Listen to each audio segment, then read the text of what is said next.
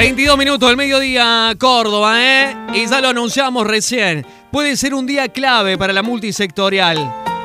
Casi 30 cámaras de Córdoba, lo que hace la actividad económica de la provincia de Córdoba. Más de 8.000 comercios que están representados en las voces. Un pedido formal. ¿Será un antes y un después de las restricciones? ¿Aceptarán este protocolo estricto? Lo tenemos en línea Marcelo Ludueña, productor, empresario de Córdoba. Marce, gracias por la comunicación. ¿Qué tal, Mauricio? Mauricio, buenos días. Bueno, buenos días a toda la audiencia. Nosotros acabamos de salir recién de aquí Casa de Gobierno, hemos presentado una nota, como vos bien ya la describiste, este, en la multisectorial. Somos 30 cámaras y algunas más que se están sumando de, rubros que no están flexibilizados, que no estamos trabajando, y algunos que han estado trabajando con, restricciones y, bueno, eh, no alcanza Bien, y bueno, la nota consiste básicamente en que venimos a ofrecernos al gobierno, venimos a ofrecerle y a pedirle una mesa de enlace donde eh, queremos sumarnos y queremos que nos integren en realidad, porque vemos que se toman decisiones desde un cierto sector sin conocer demasiado el movimiento de cada rubro, ¿verdad? Específicamente eh, al rubro de la noche, un ejemplo, porque bueno, estamos estamos en tu radio con el tema del cuarteto, eh, es un rubro muy castigado, es un rubro donde se dan informaciones como que la noche es la fuente de contagio más importante, eh, como estas medidas que de restricciones a las 20 horas, bien, de no de no de no salir, de no estar, de no de no poder circular y cosas así eh, hacen que estos mensajes se hagan muy difícil y se tome, digamos, este, en la gente como que, que nuestro rubro es la fuente de contagio número uno, cuando hace siete meses que no trabajamos, que no abrimos y, la, y los contagios han crecido de manera exponencial. Y, y esto, eh, la verdad que tiene que ver un poco también con todo lo ilegal que se ha, se ha pronunciado a través de la no apertura de eh, los locales, en un ejemplo, eh, o, el ejemplo que te doy. Así está pasando en todos los rubros. Suponemos los gimnasios, las plazas abarrotadas de gente, usando los elementos para, para hacer gimnasia a la gente, eh, se va uno y sube otro, no lo desinfectan. Entonces la clandestinidad va creciendo a un costado paralelo, digamos, y esto me hace acordar al dólar blue, ¿no? O sea, lo paralelo crece de una manera eh, tan rápido y, la clandestinidad y perdemos los controles, perdemos. Entonces nosotros como Cámara venimos a ofrecernos, venimos a sentarnos, venimos al diálogo, no al choque, queremos ser recibidos, queremos ser escuchados. Hay, hay rubros como el nuestro que hace siete meses que venimos pidiendo ser escuchados en una mesa de trabajo y no lo logramos. Marce, Para darte un ejemplo, sí. nosotros presentamos una propuesta en el COE hace ya 60 días, ¿bien? para poder trabajar de una manera controlada, de una manera que, nosotros le demos garantía al trabajo, a la noche y demás.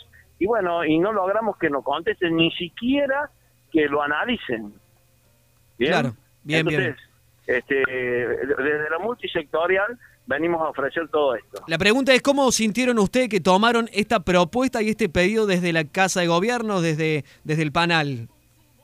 Bueno, hemos sido bien atendidos, eh, recibidos, bien. Ahora esperamos la contestación en estos días eh, para, bueno, para poder juntarnos, pero esperemos que, que, sea bien tomado y bien recibido, porque la verdad que, que eh, cada cámara con sus bases no, no está pasando un buen momento hay muchísimos negocios eh, que se van a cerrar, hay muchísimos puestos de trabajo. Nosotros en las 30 cámaras somos aproximadamente 100.000 puestos de trabajo. Imagínense, los que están en casa, son 100.000 familias, que si lo multiplicamos por un promedio de 4 por familia, estamos hablando de 4.000 personas, de 400.000 personas que están sin recibir, digamos, en este momento este, una, eh, un salario para poder vivir entonces, venimos a ayudar no solo a la vuelta y al control, ¿no es cierto?, y a combatir también la pandemia, sino a reactivar lo económico, que tanto nos hace falta. Cualquiera que esté en casa en este momento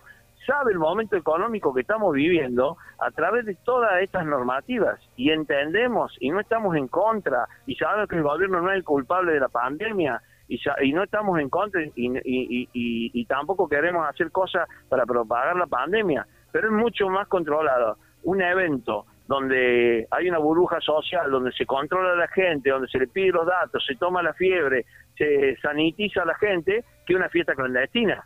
Seguro, seguro. Eh, Marce, ni siquiera usan. Pregunto, cada una de las cámaras, eh, ahí están como multisectorial, pero cada una de las cámaras ya tiene un, un protocolo determinado que propone a la hora de poder llevar el diálogo ahí a una mesa, en un equipo?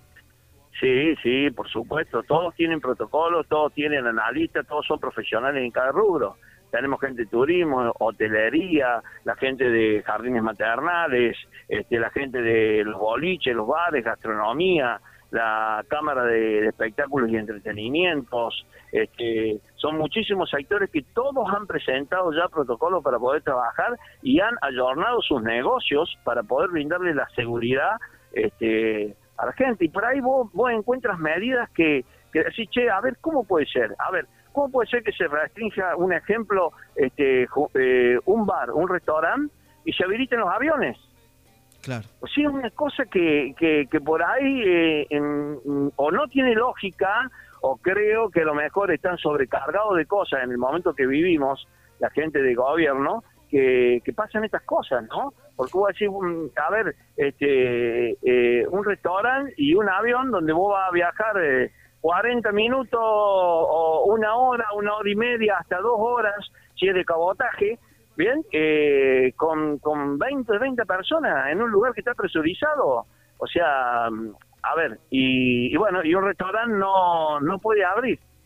Eh, no sé si, estoy sí, claro. Con el aislamiento, con el distanciamiento, con seis personas máximo por mesa, que lo podés controlar, que, lo, que podés armar una declaración jurada por mesa, sí, completamente claro. Marce, como conocedor de, los eventos, eh, bueno, Córdoba te conoce claramente por tu cercanía con el cuarteto, pero sabemos también de tu producción con artistas internacionales que has traído a Córdoba. Manejás eh, eventos de día, de noche, con masividad de concurrencia, con grandes dimensiones. ¿Qué opinión tenés al respecto de esta posibilidad que se pueda demoler el Orfeo ante el contexto que estamos cruzando, que no es lejano lo que estás planteando?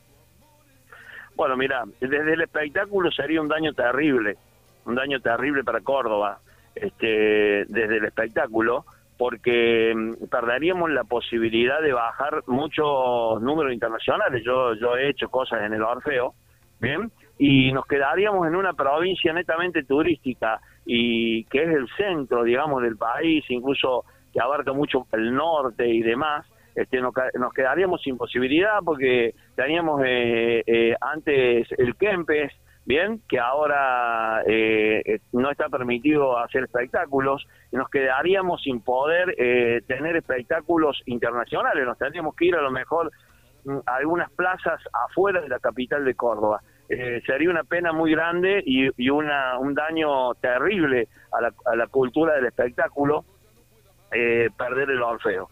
De, desde lo privado, creo que cada uno tiene el derecho de hacer su, así como, como elegiste hacerlo, también tenés todo el derecho de, de, de demolerlo y hacer otra cosa en la actividad privada. Pero deberíamos, deberíamos defender eh, desde la cultura y desde el espectáculo al Orfeo, porque no, no, nos permite, a ver, eh, mucha gente le ha permitido ver su artista internacional porque teníamos el Orfeo. Si no, hubiera tenido, no hubiéramos tenido el Orfeo, probablemente a Córdoba, a la Plaza de Córdoba, no hubieran llegado nunca. ¿Bien? Eh, desde lo, lo, desde lo espectáculo. Y desde lo privado, bueno, cada uno maneja lo privado, ¿no es cierto?, de manera personal. Muy bien, Marce, agradecerte el contacto, gracias por tu compromiso, por la batalla que llevan adelante y esperemos que esta mesa sea noticia esta semana por una apertura de diálogo y que Córdoba pueda abrir nuevamente sus puertas con respecto a lo que implica ¿no? la multisectorial que mueve lo económico de la provincia. Un abrazo grande.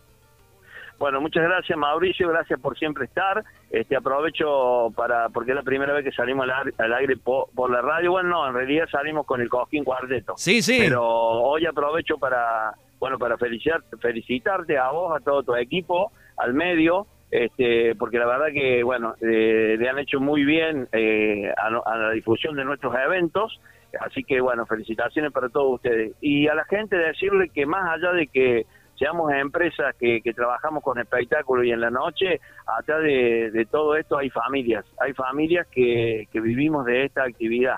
No, no se olviden de eso, porque por ahí somos los más cuestionados o los más marginados porque parece como que, que la noche no, no contara eh, en la sociedad y sin embargo es la gran contención que tienen los jóvenes y, los jóvenes y no tan jóvenes este, de poder salir a disfrutar después de una semana de trabajo, de estudio o de actividades, poder salir a divertirse con sus amigos y pasar un momento diferente y recargar las pilas y poder seguir adelante con la, con la actividad normal. Muy bien, Marcelo. muchas gracias, un beso enorme para todos y esperemos, esperemos vernos pronto. Muchas gracias, abrazo, saludos para todo el equipo, para todos los que llevan adelante esto, ¿eh? Ahí está Marcelo Dueña, empresario productor, llevando adelante el pedido de diálogo en una mesa de trabajo por la multisectorial, todo lo que mueve económicamente a la provincia de Córdoba. 32 eh, minutos del mediodía, estoy pasado un poquito de música y seguimos.